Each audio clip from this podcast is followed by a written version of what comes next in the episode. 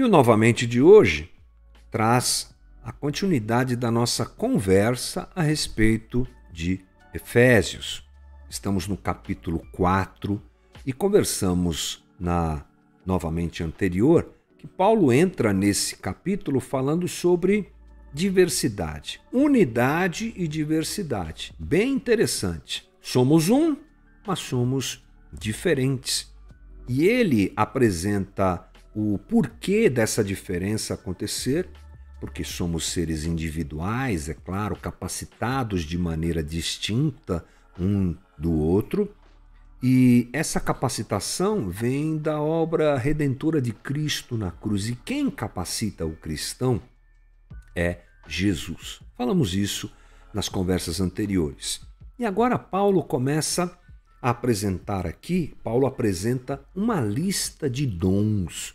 Nós vamos pensar juntos um pouquinho sobre essa lista, já que realmente ela é muito importante para compreendermos uma parte dessa ação de Deus para com a comunidade divina, para com aquilo que nós chamamos de comunidade de Deus, que é a igreja. Então, vamos lá. Uh, Paulo entra dizendo, a partir do versículo 11, um versículo muito conhecido, diz assim: Ele designou alguns para apóstolos, outros para profetas, outros para evangelistas e outros para pastores e mestres. Vamos dar uma olhadinha nessa lista, porque ela é muito importante para nós. Bom, essa é uma lista de dons. O assunto dons é frequentemente é, causador de divisões, de polêmicas e de problemas. Na verdade, esse é um assunto simples. Nós aqui gostamos de atrapalhar a coisa. Mas olhando o texto bíblico da maneira como ele deve ser visto, como já diz meu amigo Zé Bruno, ler a Bíblia uh, destrói a nossa religião, atrapalha a nossa religião. Uh, alguns, ao ler a Bíblia, desprezam dons e resumem demais alguns dons, algumas listas de, de dons que estão presentes no Novo Testamento, outros supervalorizam os dons. O que a gente precisa é ler o texto e entender o que, que o texto diz. Vamos nos lembrar que nós temos cinco listas de dons no Novo Testamento e nenhuma delas pode ser desprezada. Essa especificamente apresenta cinco dons dados por Cristo à Igreja: apóstolos, profetas, evangelistas, pastores e mestres. Então vamos ah, nos aprofundar nessa conversa. Ah, o dom de apóstolo está aí na tua tela, o termo grego apóstolos, que é nada mais do que um delegado, um mensageiro, alguém enviado com ordens. No Novo Testamento, esse termo é usado algumas vezes e ele pode, portanto, ser interpretado como três tipos de ações dentro da igreja ou pela igreja, pelos indivíduos que compõem a igreja e que são capacitados com esse dom. A primeira forma de entender isso é que esse dom de apóstolo ele atende a todo cristão ou seja, ele recai sobre todo cristão. Paulo é, também especifica isso em algumas situações que ele coloca durante as suas cartas, mas nós podemos lembrar, por exemplo, de João 20, 21. Novamente, Jesus disse: Paz seja com vocês, assim como o Pai me enviou, eu os envio. Essa ideia nunca pode se perder na nossa maneira de entender a ação desse dom na igreja. De forma geral, todos nós somos apóstolos, porque todos nós fomos enviados a pregar o evangelho, enviados a fazer discípulos. Você se lembra da famosa grande comissão de Mateus? É isso, enviados a divulgar o evangelho, alcançar pessoas, cuidar pessoas se apóstolo é alguém enviado, então eu sou enviado e você também é. Outra forma de nós pensarmos esse dom é quando é, ele se manifesta na ação da igreja. Assim, pense melhor comigo, igreja local. A comunidade envia alguém para fazer alguma coisa.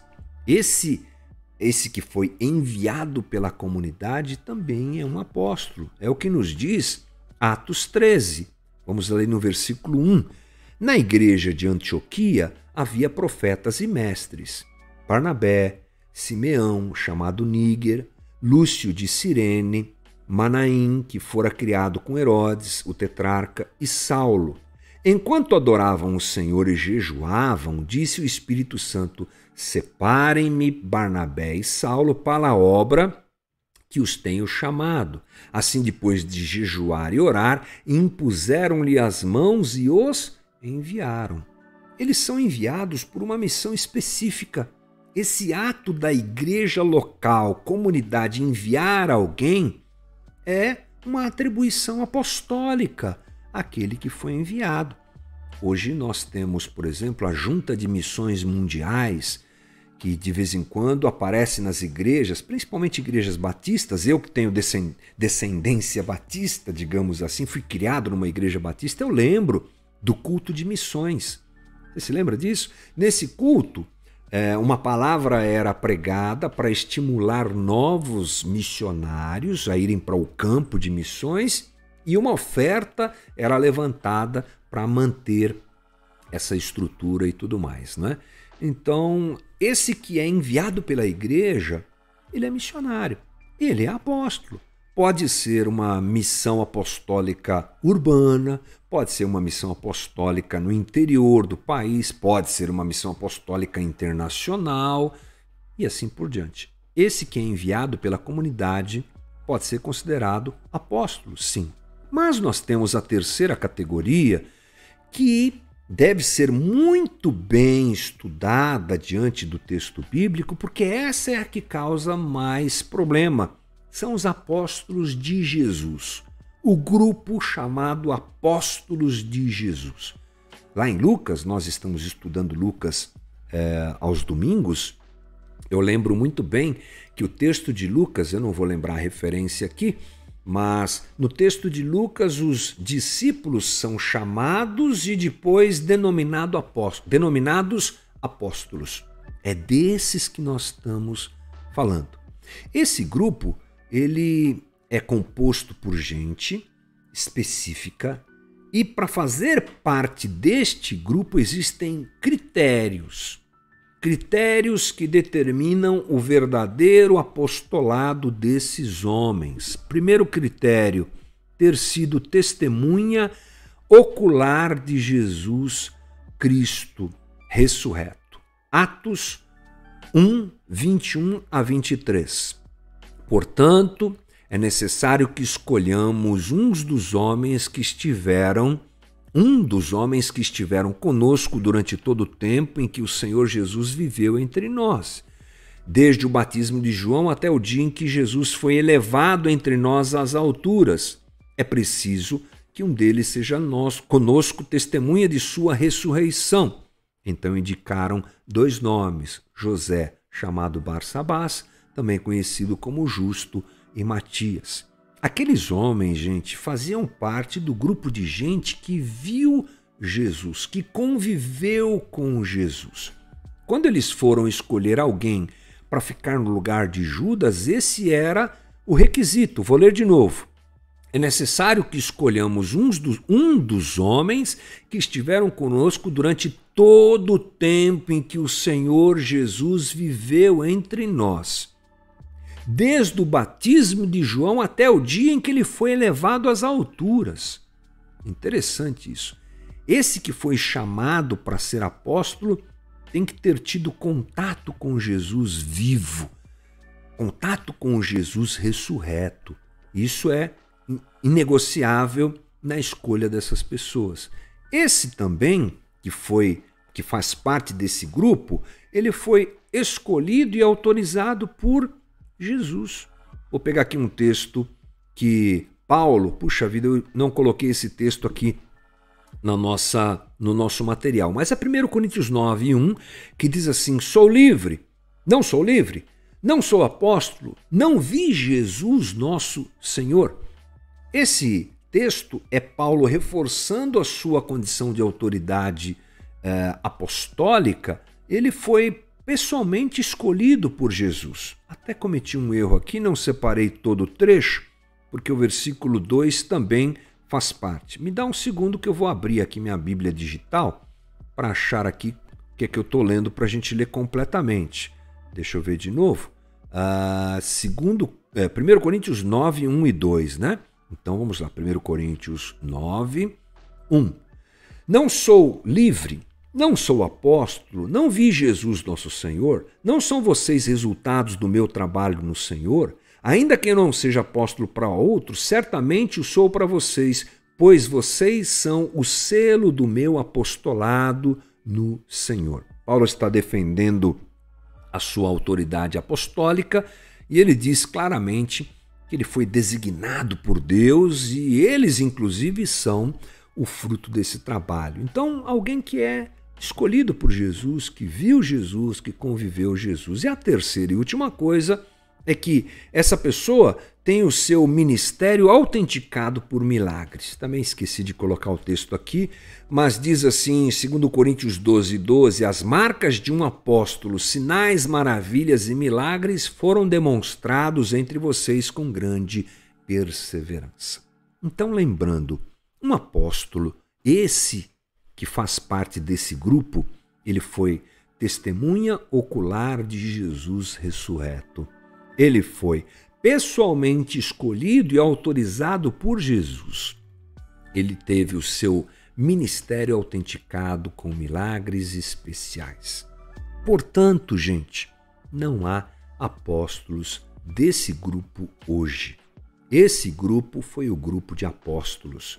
John Stott diz assim: Não devemos hesitar, portanto, em dizer que, nesse sentido, não há apóstolos hoje. Nesse sentido, não há apóstolos hoje. Nos outros citados, sim. Hernandes Dias Lopes diz: expressamos nossa convicção de que hoje uma igreja apostólica é aquela que segue a doutrina dos apóstolos e não aqueles que dão a seus líderes o título de apóstolos. Fechou? É isso aí. Profetas. Vamos lá. Uh, pulei aqui. Profetas, no sentido primário da palavra, ele é um mensageiro de Deus.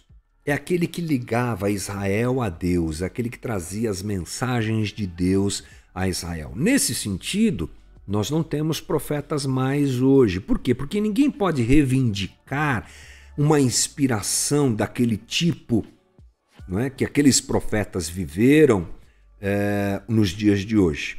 Isso não pode acontecer. Ninguém pode dizer mais assim diz o Senhor. Sabe por quê?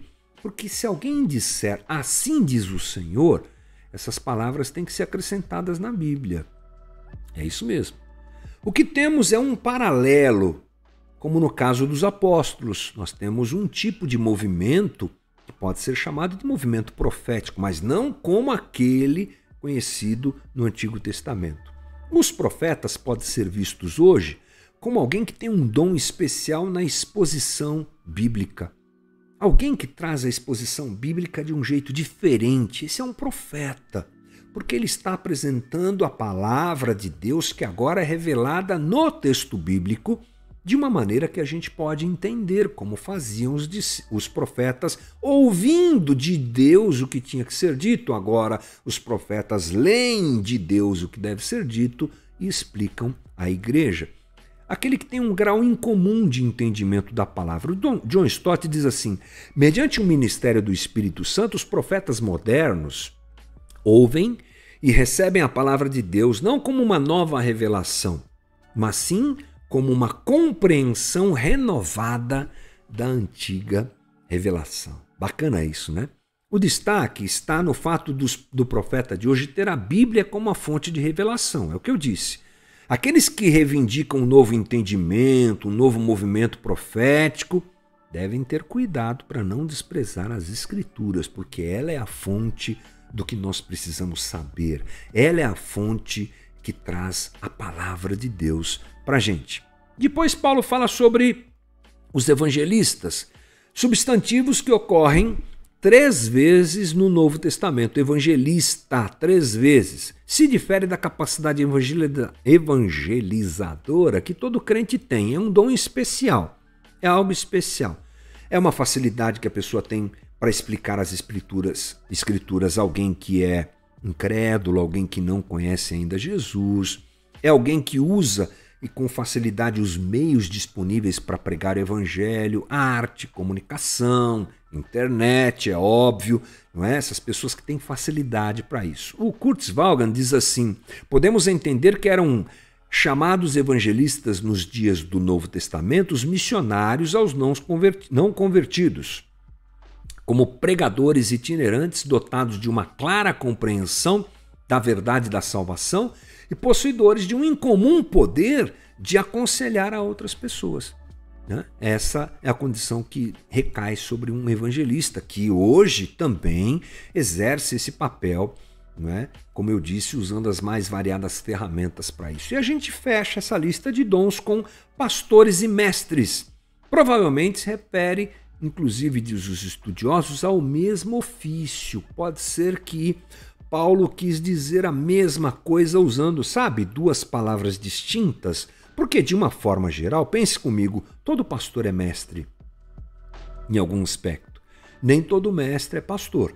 É verdade. Há pessoas que têm a capacidade de ensino muito, muito boa, mas não têm o trato com as pessoas. Ser pastor inclui lidar com gente aconselhar gente, acompanhar gente, suportar gente. E também, por outro lado, o conhecimento da palavra, para que o rebanho seja alimentado, para que o rebanho seja ensinado e assim por diante. Então, nós encerramos essa lista de Paulo em Efésios capítulo 4, versículo 11 até, aliás, é só o versículo 11, né, que apresenta essa lista, entendendo qual é a realidade dos apóstolos hoje? Qual é a realidade dos profetas? Esses são dois dons que nessa lista carecem de cuidado, né? Para que a gente não caia nessa de gente que se intitula apóstolo, porque hoje essa não é uma realidade, não é? O que nós percebemos é uma vontade de de um crescimento, de uma ostentação muito grande. Eu lidei de perto com isso, sei sobre o que estou dizendo. E o profeta também, para que a gente não tenha gente se auto-intitulando portador da voz de Deus, uma palavra nova, alguma coisa assim, porque o fruto de tudo isso é muito perigoso. Nós recorremos ao texto bíblico como fonte de revelação do Senhor para nós nesses dias. E é esse o nosso novamente de hoje.